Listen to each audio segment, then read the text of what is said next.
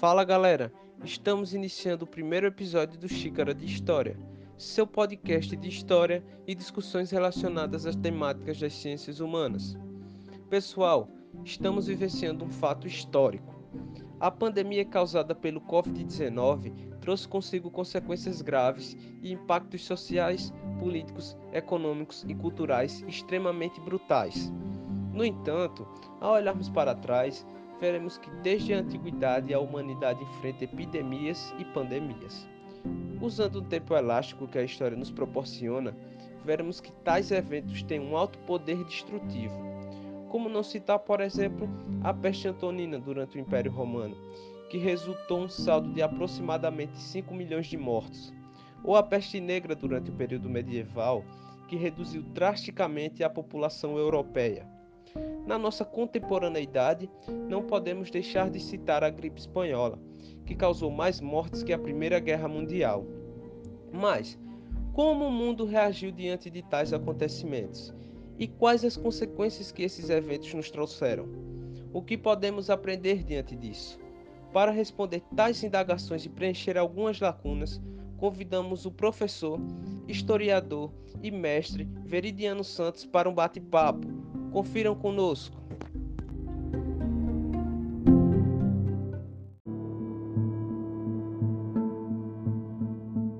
está ouvindo agora o podcast Xícara de História, ah, onde esse é o nosso primeiro episódio, né? Estaremos discutindo a temática hoje História da Saúde e Pandemias com o professor e historiador Veridiano dos Santos. Né, a escolha do tema, a escolha do recorte do tema, ela se dá em função desse contexto pandêmico que nós vivenciamos hoje, né? Que não é necessariamente uma novidade na história da humanidade, nós já vivemos outros contextos pandêmicos, outros outros contextos em que a humanidade teve que enfrentar epidemias, pandemias, ah, isolamento social e é exatamente por essa conjuntura em que abala algumas certas estruturas de convivência, de sociabilidade, ah, que afeta a cultura, que a gente decidiu escolher esse tema. E a gente traz conosco hoje para fazer essa discussão, junto de André e Thales, colaboradores do podcast, nós trouxemos hoje o professor Veridiano dos Santos e gostaríamos que ele fizesse de início uma breve apresentação sobre quem ele é. Olá, bom dia aos amigos do Xícara de História. Aliás, um nome, um nome muito sugestivo para uh, essas discussões que nós temos hoje. Uh, eu agradeço a vocês o convite para mim é uma alegria estar aqui conversando com vocês uh, sobre um tema tão importante, né, sobre uma temática tão relevante. Bom, eu sou mestre em História do Brasil pela UFPE e eu trabalho na faculdade A6 já há 14 anos e no Colégio Diocesano há 24 anos. E na faculdade A6 especificamente trabalho com História da Saúde é, no curso de enfermagem. Então tenho tido lá uma discussão né, sobre epidemias, sobre combate a epidemias, enfim, né, no que diz respeito à questão da história e à saúde. Para mim é uma alegria estar aqui com vocês. Bom, Veridiano, a alegria nossa de poder ouvir você, de poder fazer essa discussão, né? Ah, uma discussão que não é dentro da, da historiografia, da história da saúde, ela é um pouco recente, não é? Mas as pandemias, as epidemias, elas não são recentes, né? Elas antecedem, antecedem, tem históricos muito precedentes, né? Enfim, você teve epidemia na Grécia Antiga, descrita pelo historiador Tucídides, você teve a peste negra na, na Idade Média, descrita no Decameron, por exemplo. Você teve a gripe espanhola, que afetou diretamente o Brasil. Enfim, você teve diversos contextos pandêmicos e epidêmicos, né? Uh, eu acredito que para situar o, aquele ouvinte, a nosso, nos nossos ouvintes, seria interessante que tu falasse um pouco sobre o que é a história da saúde em si e qual a importância da história da saúde hoje para a gente compreender esse contexto pandêmico que vivenciamos. Muito bem, uh, boa, boa indagação. Olha só, na verdade, as epidemias têm uma longa história né, com os nomes de tem deixado uma memória assim muito durante séculos, né, muito negativa e muito traumática na humanidade, sem dúvida. Uh, nós sabemos que estudos arqueológicos né, ligados à paleoepidemiologia, à paleopatologia, né, já identificavam, né, já identificam né, doenças como varíola, tuberculose, extossomose e tantas outras né, nos nossos ancestrais, né, pré, na pré-história, digamos assim. Né? E isso indica que nós convivemos de forma dramática com os micro-organismos. Né? Ah, ora convivemos de forma pacífica, né? ora de forma muito devastadora, digamos assim. Né? E claro, as epidemias foram narradas sim por historiadores, por cronistas, né? que deixaram né, testemunhos dos momentos né, pavorosos que a humanidade enfrentou diante de doenças é, eh, devastadoras e que causaram um impacto muito forte né, na humanidade. Uh, a história da saúde é um campo de, de, de debate muito interessante, é um campo de estudo né, muito interessante, porque exatamente tenta remontar né, esse, esse caminho, esse percurso. Né, e a história do cuidado é uma história muito interessante, né, como é que os homens né, enfrentaram é, as doenças, enfrentaram a dor, o sofrimento, não é? E, obviamente, para, digamos assim, atenuar, né? amenizar né, a sua dor e o seu sofrimento. E nós sabemos que durante as epidemias, né, muitas terapêuticas são inventadas, muitas formas de cuidados né, são descobertas, né, e tudo isso no desespero do homem de encontrar uma maneira para aliviar né, as suas aflições, ok? Então a história da saúde é um campo muito legal da gente descobrir a maneira que os homens né, foram é, encontrando na formas de cuidado, eh, a maneira que os homens foram criando teorias para explicar os fenômenos de saúde, a maneira que os cuidadores, seja lá médicos, feiticeiros, xamãs, uh, sejam lá qualquer tipo de cuidador, né, uh, utilizaram se utilizaram né, de, de, de, ferramentas para tentar né, entender as doenças, a manifestação né, da máquina corporal, né, por, por exemplo, durante uma epidemia, e tentar, obviamente, uh, descobrir algum tipo de terapêutica que pudesse aliviar a vida dos homens, né, o sofrimento dos homens. Bom, Veridina, acredito que a parte dessa exposição, né, do, do, da importância e do que é a história da saúde propriamente dita, né, os nossos colaboradores, tanto o André quanto o Thales, nós, enquanto componentes do Xícara de História, nós fizemos um, uma breve junção de, de artigos, de livros que fazem essa discussão, sobretudo historiadores e historiadoras brasileiras que fazem essa discussão aqui no Brasil, né? Muitos deles, muitos deles ligados à, à Fiocruz, né? Uh, André, tu tem algo a nos dizer, André, agora? Sim, sim, eu queria fazer uma observação é, em referente a essa busca da cura pela cura em épocas epidêmicas. Se a gente pegar o contexto da peste negra, era uma época que a doença teve uma propagação devido à falta de higiene da população, que era bastante precária naquele tempo. E a cura ela demorou um pouco, porque a ciência ela estava sufocada pelo aquele contexto, ou seja, a religião ela tinha muita influência, isso sufocava um pouco a ciência. É, como o, o professor Veridiano vê, mediante essa situação, quando a ciência ela vê é, esse sufocamento em si. Olha só, é, algumas sociedades elas autorizam muito né, é, os homens a intervirem na máquina corporal, né, a fazer experiências com o corpo, e outras sociedades né, interditam. Né? Umas autorizam e outras interditam. Então, aquelas que mais autorizaram, né, elas evoluíram num dado momento histórico. Aquelas que mais interditaram, obviamente, né, os homens não, não evoluíram do ponto de vista da ciência. Né? E claro que ciência e religião são dois, dois, duas recorrências na história que os homens buscaram, né, eh, digamos assim, recursos para tentar entender os fenômenos da, da saúde e da doença e das epidemias, é? e das epidemias. Uh, obviamente, no, no, contexto que você me argumenta aí, que é o contexto da peste negra, a peste negra é uma, uma epidemia que uh, atacou, digamos assim, o homem em diversos momentos da história, da história e não somente na Idade Média, né? e não somente na Idade Média. Ela foi aparecendo, reaparecendo, é? e eu diria para você que a cada uh, cinco, seis séculos é como se a humanidade esquecesse a anterior né, a, a, peste anterior. E, na verdade, na Idade Média, nós tivemos um, uns relatos muito interessantes, por exemplo, o que, você, o que Júlio citou aí de Boccaccio no Decamerão, não é? é, é obviamente, deixou uma, um registro muito importante. Né? Então, alguns momentos, os cronistas, os literatos, né, registraram e isso ficou mais marcante na memória da, da, da população, né? Porque chegou ao período do Renascimento, chegou, enfim, ficou um, um relato muito, digamos assim, que se divulgou, que se espalhou, é? e, e, claro que até hoje a gente fala da peste negra, é? mas obviamente a, no contexto da Idade Média a ciência estava ali aparecendo, é? na Baixa Idade Média a ciência ia aparecer, as universidades iam aparecer, é? e obviamente uh, a religião ainda explicava tudo, os homens recorreram muito à, à religião. Né? Você vê ali toda a devoção a São Sebastião, por exemplo, né? que as pessoas recorreram para se livrar do, do, do flagelo da peste negra. É?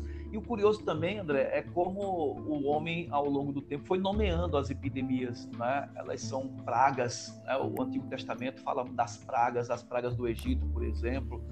É? Elas são também chamadas de pestes é? elas são chamadas de flagelos, é? e elas trazem né, esse, esse, esses nomes que né, são, por si só, nomes que arregimentam todo um, sofrimento, todo um pavor, todo um temor, todo um trauma né, da humanidade diante desses fenômenos epidêmicos. E, e para complementar um pouco né, essa tua fala, Veridiano, muito interessante, muito bem, bem exposta, né? Dentro do contexto onde a gente mais conhece sobre a peste negra, né, onde a gente mais vê debates sobre a peste negra, né, em vídeos, em outros podcasts, em outros textos, né, em, em artigos, por exemplo, é, você tem esse período característico ali próximo do Renascimento, né, porque se a gente pega o século XIV e o século XV, foram momentos muito mais incisivos ali dentro daquele contexto histórico, onde a peste negra ela, ela, ela se fez mais presente, né? E alguns relatos mostram aqui que um quarto da população europeia ela foi dizimada, né? Além disso, você tem esse, essa grande narrativa feita pelo o, o né? Uma parte da, da narrativa, né? Interessante que eu estava eu tava lendo ontem é, um fragmento do Boccaccio no, no Decameron, né? Onde ele, ele coloca que o estrago não só foi maior, né, dentro de uns diálogos tinha lá, o estrago só não foi maior porque foram contratados umas, algumas espécies de agentes sanitários. Esses agentes sanitários, eles, eles tratavam de fazer o cuidado dos, dos pequenos núcleos urbanos, né? E, e, isso fez com que a doença, em certo sentido, ela não se alastrasse ainda mais. Então, veja, dentro daquele contexto, século XIV, século XV, uh, século XIV, sobretudo, a gente vai ter já agentes sanitários e é importante também lembrar que dentro desse relato do, do, do Boccaccio, no Decameron, a gente vai ter um, a fala de um controle social, ou seja, um certo distanciamento social já naquele contexto. Eu acho interessante notarmos também, né? E outro, outro fato importante, né, que, que faz com que essa, nesse recorte específico do século XIV século XV, passa a ser relevante a discussão da peste negra é sobretudo porque a pintura ela, ela retratou esse momento, né? Então veja, dentro, dentro da história da arte, né, você vai ter a, a grande ilustração, o triunfo da morte, né? Você tem a, a ilustração do triunfo da morte que vai retratar muito bem esse período aí da, da peste negra e, enfim, essa ilustração ela, ela se figura como uma das das grandes pinturas que temos, né? Exatamente, Júlio, exatamente. E é interessante a gente discutir essa questão do, é, da peste negra, né? porque a gente estava num momento ali, na Idade Média, né, para complementar também a, fala, a indagação de André, que o homem desconhecia a ideia de, de microorganismo, né? o homem desconhecia né, ou tinha vaga, né, digamos assim, a interpretação sobre uh, o contágio, né, o contágio.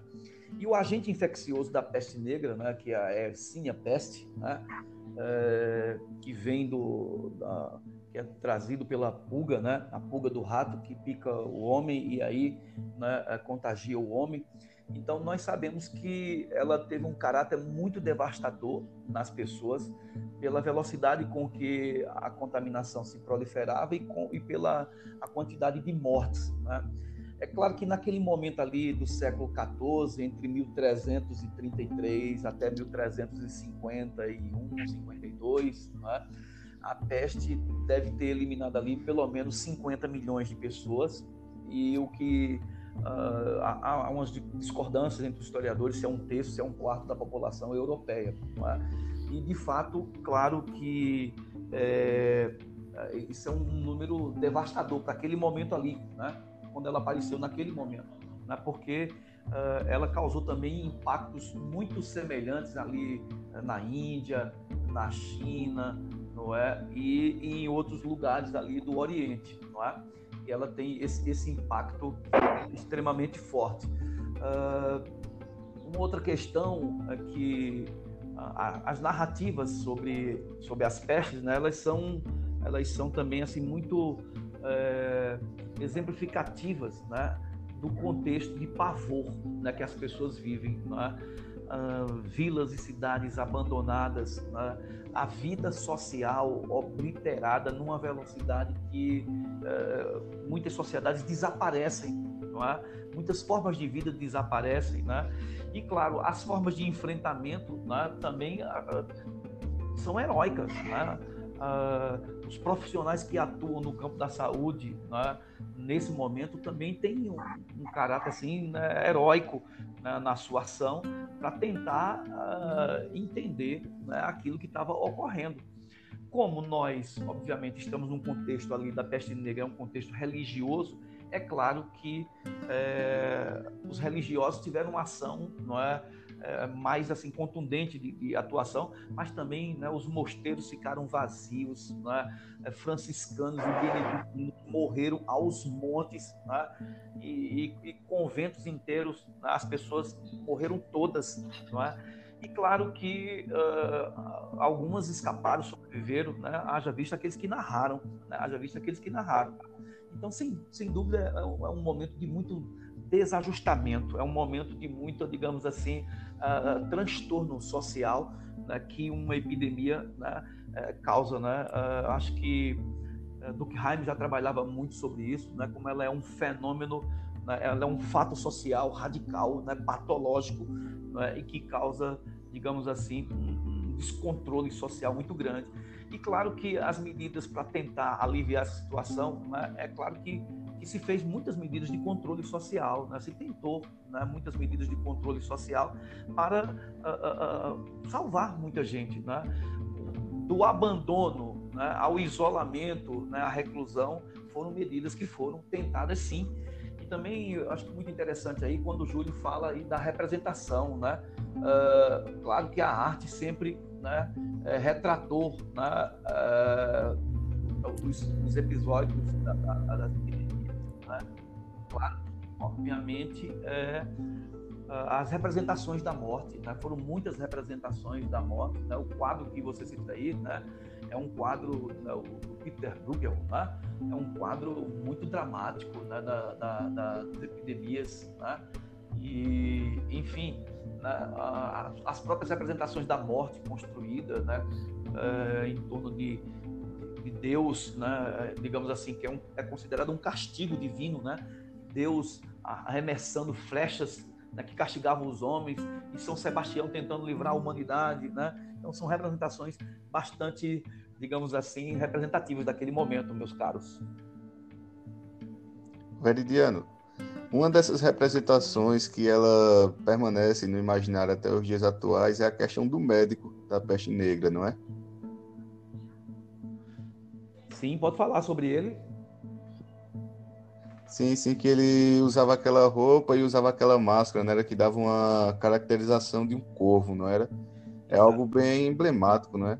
Eu diria assim, bem assustador, na verdade, mas é algo que hoje em dia, até hoje, você vê muita gente fazendo até. O brasileiro geralmente não leva as coisas muito a sério, fazendo meme, usando aquela, aquela roupa como uma forma de se precaver da, da, do atual coronavírus que está assolando o nosso, o, a nossa população nos dias atuais. É, tu falou num, num, negócio interessante que é sobre a, a nomeação dessas pestes. E uma curiosidade que eu estava vendo era sobre a gripe espanhola, dando um pouco um salto, usando a, o elástico que o tempo histórico proporciona, que a gripe espanhola, ela não, necess, não necessariamente nasceu na Espanha. Mas por que ela tem esse nome, Veridiano? Gripe espanhola, se ela não é oriunda da Espanha? É, há relatos que dizem que ela é originária ali dos Estados Unidos, não é? é eu acho que foi uma forma de como a, a, a, Espanha demorou a entrar na guerra. Eu acho que foi uma, uma vingança, não é, de muitos para atribuir aos espanhóis a origem da, da doença, né? Mas enfim, ela é uma, uma doença que não é espanhola, mas que acabou ganhando esse nome, entendeu?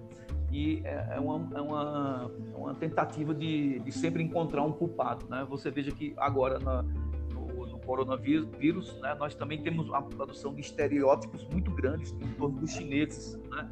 Estamos responsabilizando os chineses, dizendo que eles são os culpados pela peste. Né? Então a gente vê inclusive autoridades como Donald Trump né, se manifestando nesse sentido, e aqui no Brasil também, é, os filhos do, do atual presidente se manifestando nesse sentido, que é absolutamente né, irresponsável né, e constitui uma, um grande, uma tentativa de criar estigmas né, que não ajuda a gente a entender o problema. Veridiano.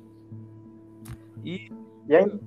É, dentro desses períodos destacados aí anteriormente, a gente poderia notar é, tanto na antiguidade quanto no medievo e até na contemporaneidade, é, assim como hoje em dia, algumas práticas xenófobas e racistas em relação às pandemias e epidemias? Sim, sim. É? Parece, que, parece ser inevitável nesses períodos é? a, tentativa de, de criar, né, digamos assim, é, personagens responsáveis pelo, pelas epidemias, né? pelos fenômenos epidêmicos. Eu lembro, por exemplo, o caso da Idade Média dos uh, da, na Idade Média da peste negra, como os judeus, né? os judeus foram responsáveis, né? E, e, se matou aos montes, se queimou aos montes judeus uh, durante a Idade Média, responsabilizando eles pela peste. Né? Também responsabilizaram leprosos e outros, né? e outros doentes né? pela, pela peste. Então, eu acho que isso, isso causa muito, muita dor né, muita aflição.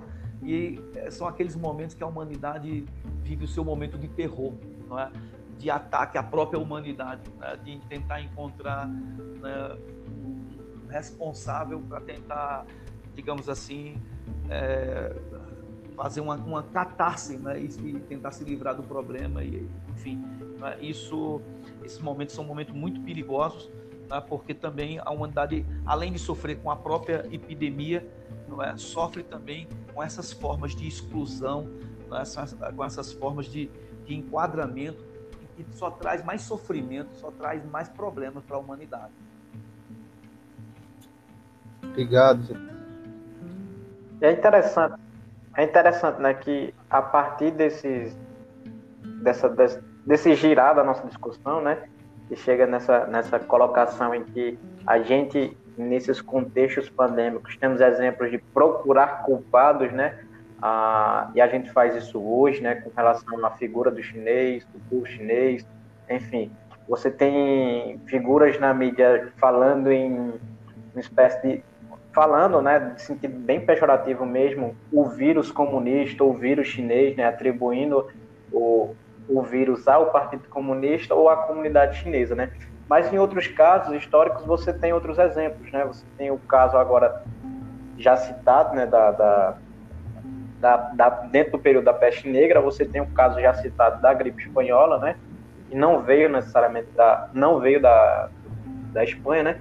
Mas eu estava lendo recentemente a, uma dissertação, o nome da autora é André Coelho, é, o nome da dissertação é Para Além do Logos, a Peste de Atenas na obra de Tucídides, né? E ela já faz um relato dentro desse, desse, desse, dessa dissertação de mestrado, onde a gente percebe que a culpa dentro daquele contexto foi, foi atribuída ao povo etíope, o povo que morava na região da Etiópia.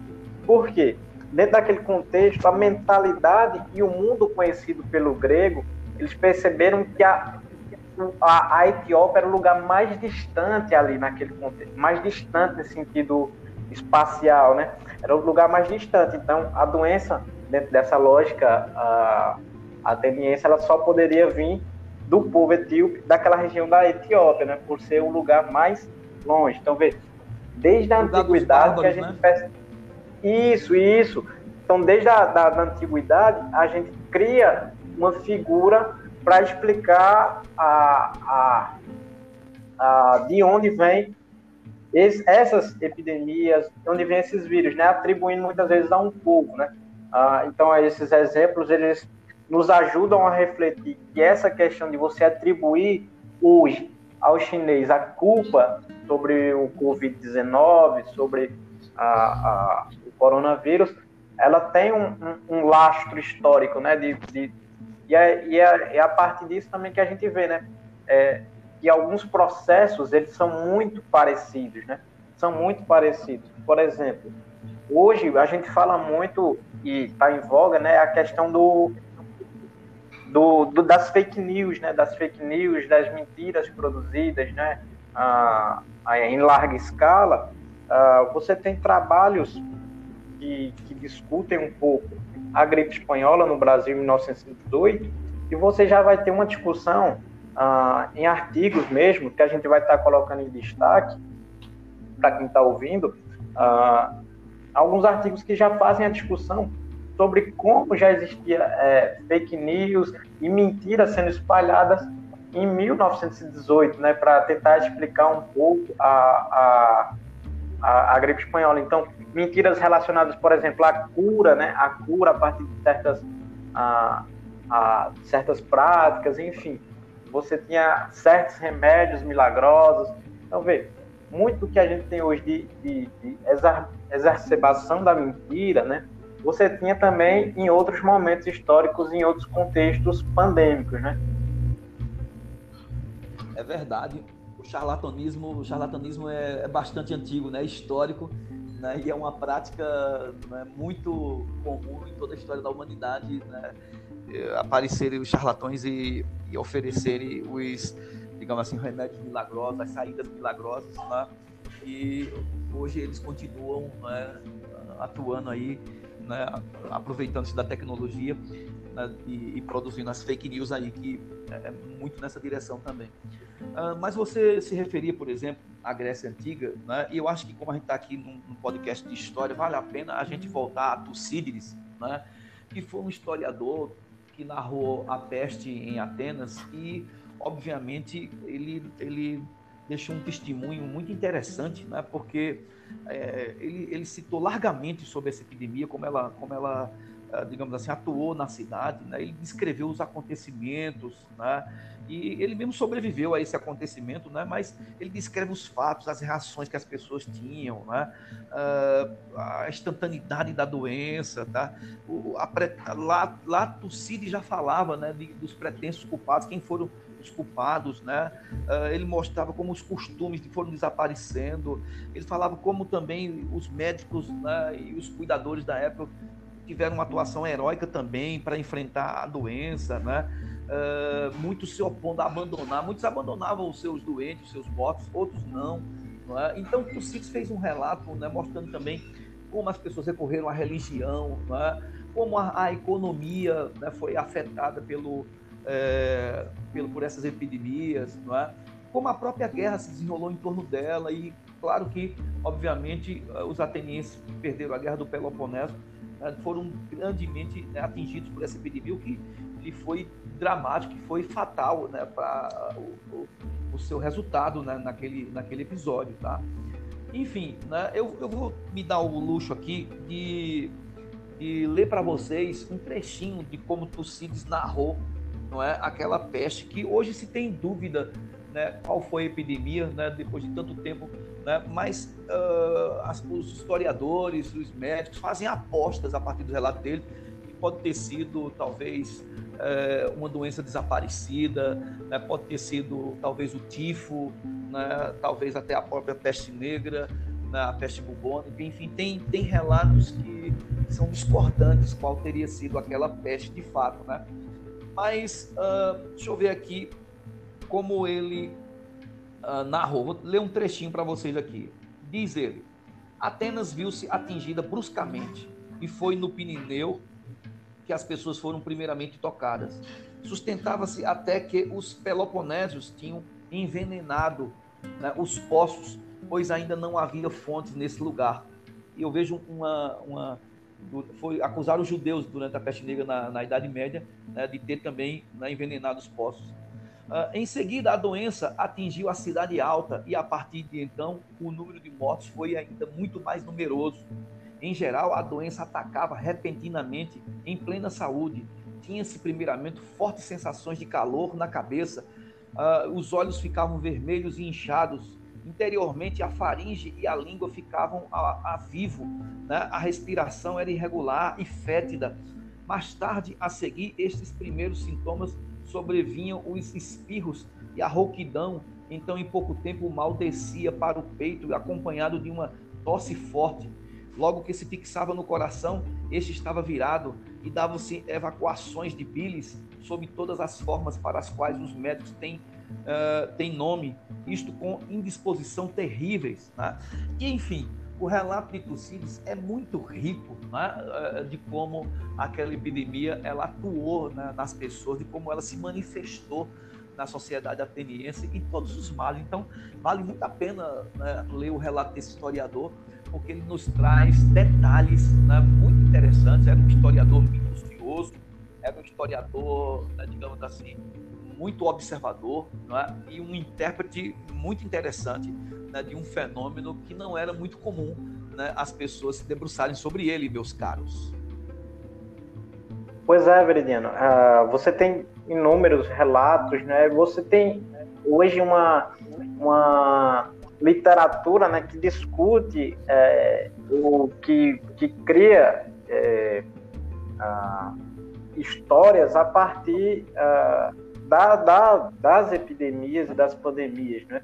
Por exemplo, você tem um, um texto, né, do, do, do Alberto Camus que é discutindo peste, né? Que é, é uma literatura, né? Que fala sobre a peste, né? Aí tem uma, uma frase até interessante para nós historiadores, né? Dentro desse texto, dentro desse livro do, do Alberto Camus que eu estava folheando recentemente, ele coloca o seguinte: tudo que o homem podia ganhar no jogo da peste da vida era o conhecimento, era a memória. E eu pego essa frase do Alberto Camus e me aproprio dela nesse momento para a gente perceber como a história e como as narrativas elas são importantes para a gente hoje compreender, fazer uma melhor leitura da, da no, do nosso atual momento, né, para ver formas de enfrentamento, para ver formas de, de, de, de, prevenção, né? E nesse sentido de prevenção, a gente pensa, isso nos faz pensar muitas vezes o nosso sistema de saúde, as nossas condições sanitárias, não é? Porque se a gente pega, por exemplo, o contexto brasileiro na década de 20, por exemplo, só para especificar, a gente teve, por exemplo, a revolta da vacina, não é? A gente teve diversos, diversos movimentos que discutiam sobre saúde, que reivindicavam, em muitos casos, enfim, a uma reforma sanitária já, né? Então, o Brasil, ele tem, é, o Brasil, nesse contexto específico, ele tem muita dificuldade né, nesse, nessas perspectivas saúde pública, questões sanitárias, né? E toda, toda uma literatura, todo um conhecimento que a gente, que a gente já possui desses contextos pandêmicos deveria, no mínimo, né, para nós, servir para que a gente possa futuramente, ou enfim, a curto, médio, longo prazo, fazer uma discussão mais ampla uh, uh, sobre a saúde pública brasileira, sobre a questão, sobre questões sanitárias, né? Veja, muitos debates que a gente faz, elas circulam dentro dos âmbitos acadêmicos e, e elas precisam, de certo modo, proliferar-se, né? nesse sentido, os podcasts, ah, alguns artigos, enfim, canais de YouTube, eles servem como maneira de dialogar entre o acadêmico e, o, e, o, e a população de maneira geral, né? de maneira com que se faça esse debate chegar ao público de maneira muito palatável para que a gente possa fazer uma discussão efetiva e que a gente possa ter mecanismos de prevenção, né? Porque o que se debate muito hoje é, é, é, sobre a tentativa de não colapsar os sistemas de saúde, isso tanto público quanto privado, isso no mundo inteiro, né?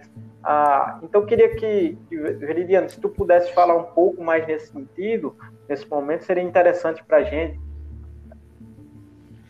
Sim, sim, sem dúvida. Ah, você fala do Alberto Camus, que diz que uh, é interessante no momento de epidemia uh, o conhecimento e a memória. Né? O conhecimento e a memória né, é, é, muito interessante porque as epidemias elas se sucedem. Né? Nós estamos diante agora do coronavírus né? e certamente virão outras. Né? E esse momento aqui, a gente precisa entender esse momento e tirar as lições que esse momento está nos proporcionando. E são muitas as lições que a gente pode tirar porque a gente pode estar diante de um fenômeno né, com, a, com, a, digamos assim, os avanços na globalização, né, as, as, doenças, né, elas viraram pandemias, por quê? Porque elas se globalizam numa velocidade absurda, né, uma velocidade muito grande, e obviamente elas vão né, causar impactos muito grandes também nesse mundo globalizado. Então, obviamente, é, é, é, tem muitas lições que a gente pode tirar desse momento, que são lições assim, é, que se não tomarmos né? Se não aprendermos, elas serão muito mais caras no futuro, elas serão muito mais dramáticas no futuro. Uh, eu relembro aqui também o Michel Foucault, ele diz que a epidemia, mais do que uma forma particular de doença, é? É, uma, é, um modo particular de ver a doença, é? de enxergar a doença. Então, é nessas horas que a gente precisa né, ver, né, tentar enxergar essa, essa, essas doenças como, digamos assim, uh, a humanidade está suscetível a ela. Tá? O corpo humano continua sendo uma fonte de nutriente né, muito interessante para muitos micro-organismos. Tá? Uh, nós, os humanos, os animais, somos, somos digamos assim, né, é como, digamos assim, é, é o açúcar né, que esses micro-organismos se sentem atraídos e, e vêm né, se apropriar disso. Né?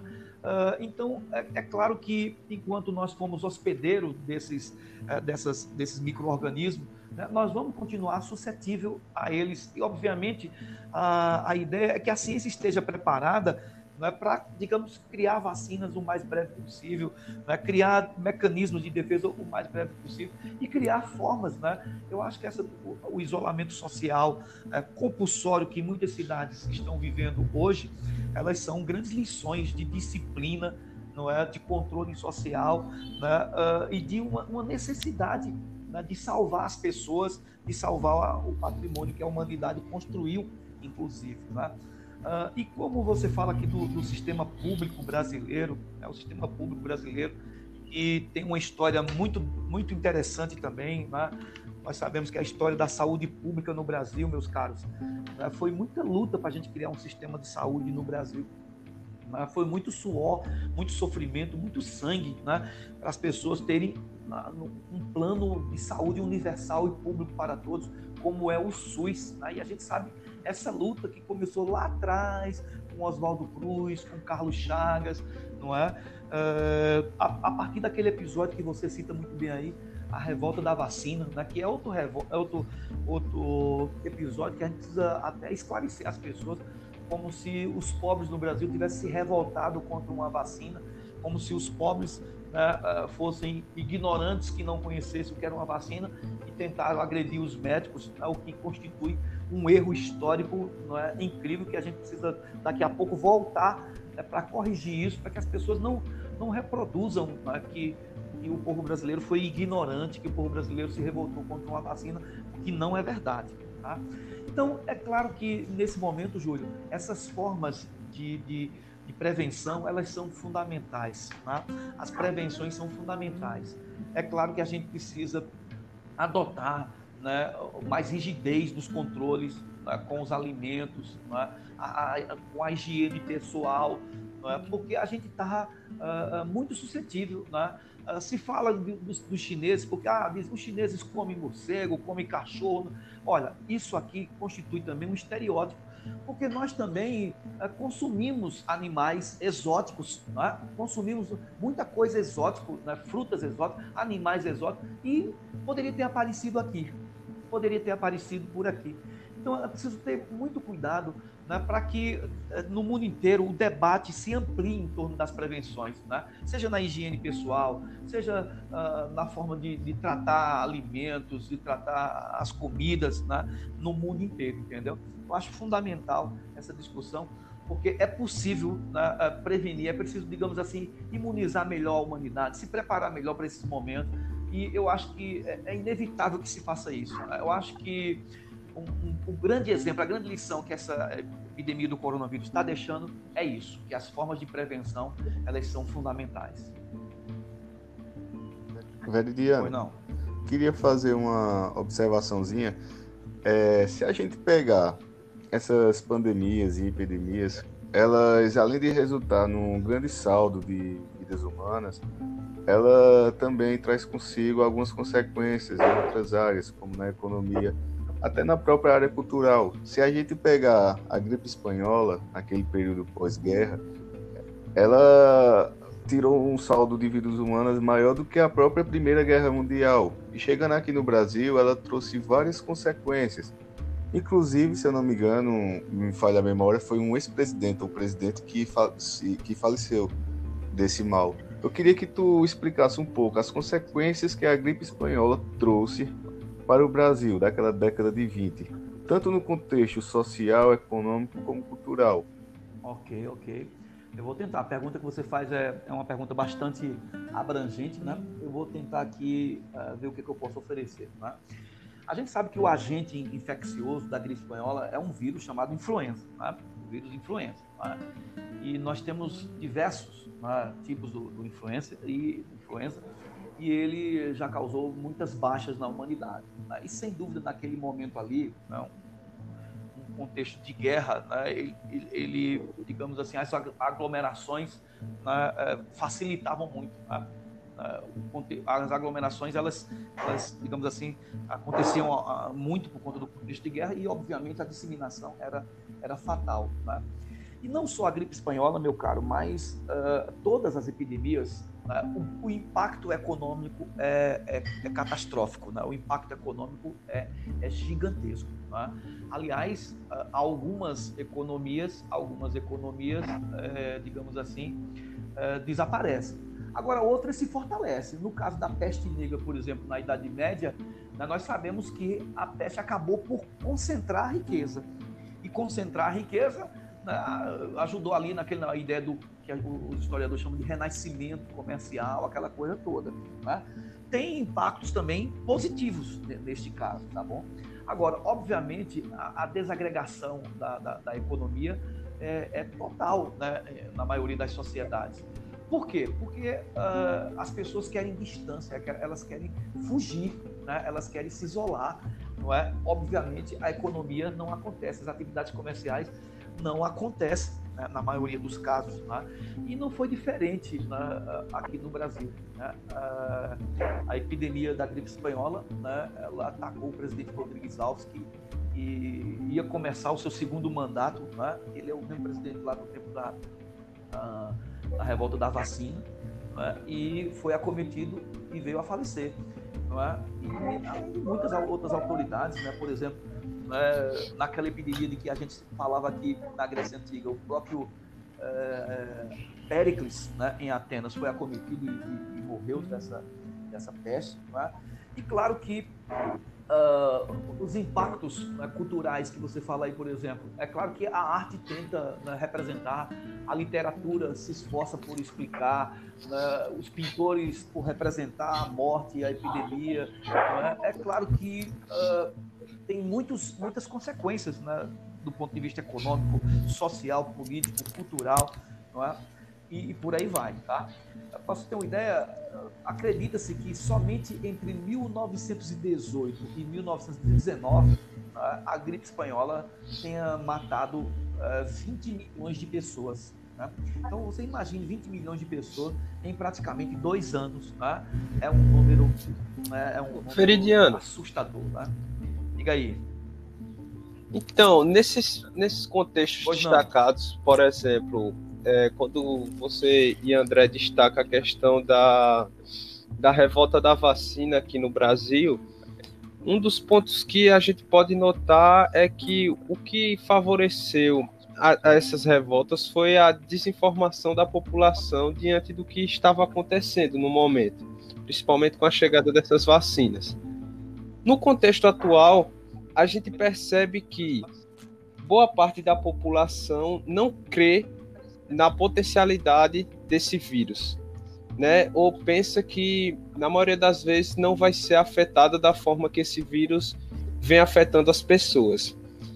Mas uma característica peculiar que a gente percebe é que além é, essa mesma galera que está negando a potencialidade do vírus acredita que, por exemplo, existe uma cura para o vírus, que é um remédio que está sendo disseminado, por exemplo, pelo presidente e pela família do presidente. Então aí a gente tem uma dicotomia que é bem contraditória, né? E, e assim, eu penso, como a gente, como historiador, a gente consegue chegar nessas pessoas realmente para trazendo não só exemplos históricos, mas trazendo dados e como a gente pode fazer essas pessoas não diriam acreditarem nessa, verdade que nós estamos trazendo, mas conseguirem pelo menos analisar um, uma contrapartida que tem pelo menos embasamento científico.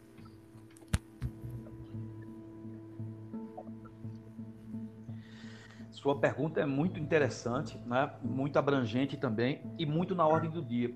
Aqui no Brasil está interessante na maneira como as pessoas estão sendo levadas pela ciência e pela religião, não é? E claro, o desencontro de autoridades, né? Aquelas autoridades que se embasam na, na ciência para dizer dos horrores e dos impactos né, que essa epidemia pode trazer para as sociedades e aquelas que estão, uh, digamos assim, uh, conduzidas pela religião, né? pela religião, pelas, uh, digamos assim, as grandes igrejas. É? A gente cita um caso, por exemplo, uh, na Coreia do Sul, na Coreia do Sul, por exemplo, um pastor que uh, no tempo que assim que explodiu a epidemia do, do, coronavírus na China, ele mandou uma equipe de, de, de religiosos da sua igreja para a China para rezar pelas pessoas, aquela coisa toda. E obviamente quando voltou ao país, contaminou gente do país inteiro. É? E isso causou um problema tão grande naquela sociedade que aquele, aquele pastor ele teve que fazer um pedido de desculpa público, não é? Se ajoelhou e, implorou perdão à sociedade coreana, não é? Então, algumas sociedades têm dado respostas contundentes, não é?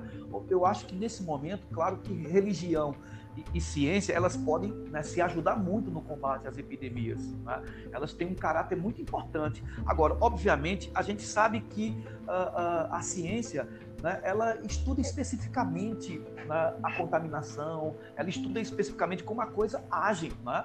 Então a gente tem que entender isso que uh, aqui no Brasil as pessoas estão confusas porque autoridades estão, né? por exemplo, a gente tem um presidente nesse momento que uh, minimiza né, que, digamos assim, subestima né, a força dessa epidemia, é? e certamente ele irá responder perante a sociedade brasileira por isso. E, obviamente, a gente tem as autoridades de saúde alertando por aí, porque a gente está vendo, veja o caso como é que está a, a, a, Itália, né? a, a, Espanha e, mais recentemente, os Estados Unidos. Veja o, o caso dos Estados Unidos, que subestimaram a epidemia, né? que minimizaram ao, ao, ao, aos montes, que tentaram salvar a sua economia. Veja como é que eles estão agora. Né? Os últimos dados falam que acima de duas mil pessoas estão morrendo por dia nos Estados Unidos, o que é absolutamente horroroso. Mas eu queria é, voltar aqui o episódio da, da revolta da vacina, porque foi um episódio que, que marcou muito a sociedade brasileira e que naquela época, né, ali no começo do século XX, 1904, Uh, a cidade do Rio de Janeiro era acometida todos os anos por epidemias que, que, devastavam uma grande parte da população.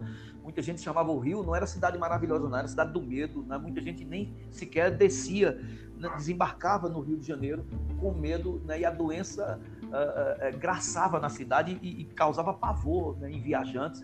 Muita gente evitava a cidade né? e muitos médicos orientavam evitar o Rio de Janeiro.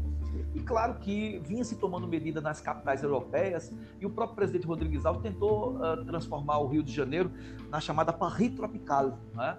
Uh, digamos assim, colocar a, a, a, cidade, a capital do Brasil, nos patamares de Londres, de Paris, né, de Nova York, etc. Tá? Enfim, uh, é claro que o presidente vai resolver o problema de saúde convidando Oswaldo Cruz para assumir a diretoria de saúde. Né? E Oswaldo Cruz né, propõe uma coisa que vinha desde o tempo do Império que ninguém fazia, que era a vacinação obrigatória da população, porque isso era claro que na Europa estava resolvendo os problemas da, das cidades, das grandes cidades superpopulosas. É? E enfim, ah, a urbanização trazia esse fenômeno, né, porque eh, proliferava as epidemias com, com, grande força, com grande impacto. Né? E quem cuidava de, da saúde da população brasileira naquele momento histórico não era médico, né? era boticário, era barbeiro, era pai de santo, não é? era padre, era pastor. Não é? Então, o que, que acontece? Quem cuidava da, da saúde da população eram, eram, digamos assim, outros cuidadores. Não é? E naquele momento histórico, não é? você sabe que a ciência ela não tinha a credibilidade que tem hoje. A ciência não tinha quase nenhuma credibilidade. Não é? E dizer às pessoas que iriam inocular nelas, né, eh, eh, digamos assim, outros vírus, aquilo era muito, muito, muito? Você sabe que escritores famosos como Coelho Neto, Rui Barbosa né, e tantos outros se posicionaram contrário né, à vacinação obrigatória da sociedade. Né?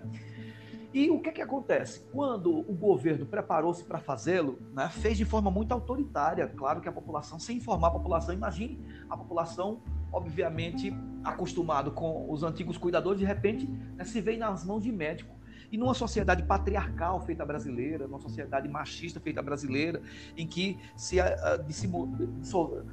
difundiu a ideia de que uh, os médicos iam tocar partes íntimas de mulheres, como nádegas, como braços, né? Isso claro que atentou contra um, conjunto de valores né, que a sociedade brasileira uh, tinha, não é? Então, a, a, forma como se programou né, digamos assim, o combate à, à, à, epidemia de varíola né, na época, foi, digamos assim, uh, digamos assim, primário, né? Foi uma primeira forma né, do Estado brasileiro tentar, uh, digamos assim, atenuar aquele sofrimento da população. Mas atacou, né, digamos assim, a intimidade da família brasileira, atacou a privacidade, porque as pessoas os médicos podiam entrar nas casas, não é? Atacou, digamos assim, uma população que já vinha sofrida, que tinha sido expulsa do centro da cidade, os cortiços tinham sido eliminados, né? as vielas, as ruas apertadas tinham sido. Né? Tinha gente que chegava em casa, não era que não existia mais sua casa, não existia às vezes nem sua rua, nem seu bairro. Né? Você imagina. Então era todo um momento ali que a população ela tinha sim né, digamos assim, até motivo para se revoltar contra a ciência ela tinha. Né? Não seria ignorância naquele momento. Mas ela se revoltou foi contra todo um processo social, todo, todo um processo político né, que desalojava as pessoas, que expulsava as pessoas, que jogava as pessoas para os morros. Né? E o Rio de Janeiro né, paga caro por isso até hoje, meus caros. Bom, o Veridiano fez agora um, um bom contexto, uma boa contextualização, né? Uh, e a gente toma um rumo de finalizar um pouco essa conversa, que é ampla, né? Pode ter diversos recortes. Por exemplo, a gente poderia focar em algum momento só na peste negra, ou a gente poderia focar só na gripe espanhola no Brasil, ou a gente poderia pegar talvez aqueles relatos de, de Tucídides e tantas outras pandemias, contextos pandêmicos, é, contextos ah, epidêmicos, não é? E a intenção desse diálogo, dessa discussão, é tentar facilitar um pouco do conhecimento histórico da, da área específica da história da saúde, para que dentro desse momento, desse momento vivenciado por nós, que, que, que construímos, que, que, possamos construir possibilidades, né, maneiras de atravessar ah, esse tempo turbulento, né, ah, à medida em que a gente, a partir desse podcast, podemos descobrir que em outros momentos pandêmicos a gente teve ah, controle social, isolamento social, alterações no, no, nos costumes e na própria vida em sociedade como um todo, tivemos alterações no sentido econômico. Ah, esse contexto vai ter suas, suas, seus impactos negativos? Sim, terá, mas outros momentos ah, em outros momentos históricos a gente veio, viu e pôde perceber que não só trouxe a malefícios, a gente pode tirar benesses desses, desses contextos. Em que sentido? Os diversos aprendizados que a gente pode tirar, as discussões sobre a saúde pública, as discussões sobre prevenção, as discussões, e é importante valorização da ciência nesse contexto, se fazem extremamente necessários, pessoal. Então, para você que nos que nos escutou até agora, que teve a paciência de, de por vezes, ter o áudio um pouco embaçado, mas de estar presente com a gente escutando, ouvindo, prestando atenção, tomando nota, é importante para nós, pois esse podcast ele se pretende divulgar diálogos como esse, né? É, científicos, mas com linguagem mais leve, não é? E nesse sentido nós agradecemos a presença do professor Veridiano dos Santos. Ah, nós agradecemos aos colaboradores, aos apoiadores e dizemos para todos esses para todos esses que nos acompanham, ah, para todos e para todas que nos acompanham, de que os próximos podcasts terão uma, uma qualidade no sentido do áudio bem melhor, porque no sentido do conteúdo, da temática, das intervenções, elas, eles foram, foram excelentes e foram excelentes. E a participação do Veridiano para nós uh, foi maravilhosa, né? Veridiano que é amigo aqui do, do, das pessoas que compõem o Xícara de História.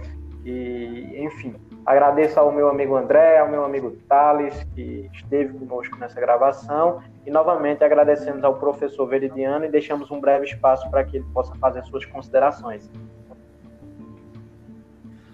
Bom, eu também agradeço a vocês o convite, né? E de certa forma o tema é tão abrangente que faltou fôlego para a gente falar de outras epidemias, como a cólera, por exemplo, naquele no século XIX, não é? Uh, matou centenas milhares de pessoas entre pelo menos ali 17 e 24.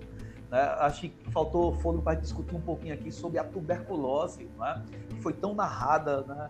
Eh, pelo movimento romântico, digamos assim, do século XIX, e a tuberculose que matou entre 1850 e 1950 cerca de um bilhão de pessoas que mata atualmente 3 mil pessoas por dia no mundo. Né? Acho que faltou fôlego para discutir né, sobre o tifo, né, sobre a, a, durante a Primeira Guerra Mundial também, que matou cerca de 3 milhões entre 18 e 22. Né? Eu acho que talvez a gente pudesse dialogar ainda sobre a AIDS, que, que matou na década de 80, 22 milhões de pessoas, né, até os dias atuais, 22 milhões de pessoas, o que é um absurdo. Eu acho que esse vírus mais recente, o ebola também, é, seria um momento para discutir. É? Enfim, além de outros, né, eu acredito que talvez a gente falasse da malária aqui na América, né, com os milhões de mortos aqui uh, produzidos pela malária. Né? Acho que a, a varíola também é uma epidemia que, a, que matou o nosso mestre Vitalino, né, a pessoa, o personagem mais querido aqui dos caruaruenses que né, durante o século XX matou 300 milhões de pessoas. É? Então, acho que muitas outras né, eh, epidemias que a gente podia narrar aqui, conversar sobre ela, mas eu agradeço a vocês o convite e agradeço a vocês as intervenções e ponderações muito bem qualificadas, muito bem feitas, né? E eu desejo sucesso aí desejo que Xícara de História vá muito longe, que possa produzir grandes diálogos, grandes debates e inspirar muitos historiadores. A gente que novamente endossa o agradecimento, né? Ah, o historiador ele é feito de recorte, né, Veridiano? E a gente teve que escolher algumas epidemias e pandemias para discutir, né? E dentro dessas, desses recortes a gente escolheu algumas que a gente já tinha mais uma aproximação no sentido de leitura, né? Para poder uh, dialogar melhor, fazer melhores intervenções. Mas, de certo, Uh, a gente já estende o convite para próximos diálogos sobre outras pandemias, sobre outros contextos pandêmicos, sobre outros, outros vírus, né? O caso do ebola. Recentemente eu estava lendo um, uma dissertação que discute um pouco da malária ali no Rio Grande do Norte, na década de 30. Enfim, mas a gente estende esse, esse convite já para próximos diálogos e novamente a gente agradece a todos os nossos ouvintes, ah, dizemos que logo logo estaremos com mais episódios, com mais discussões, é, mais outras discussões, com outros historiadores também, porque a intenção do Xícara de História é aproximar historiadores e historiadoras de diversos contextos, diversas regiões, para que a gente possa proliferar um debate muito amplo. Então a gente agradece e finalizamos aqui com os agradecimentos dos nossos colaboradores, Thales e André.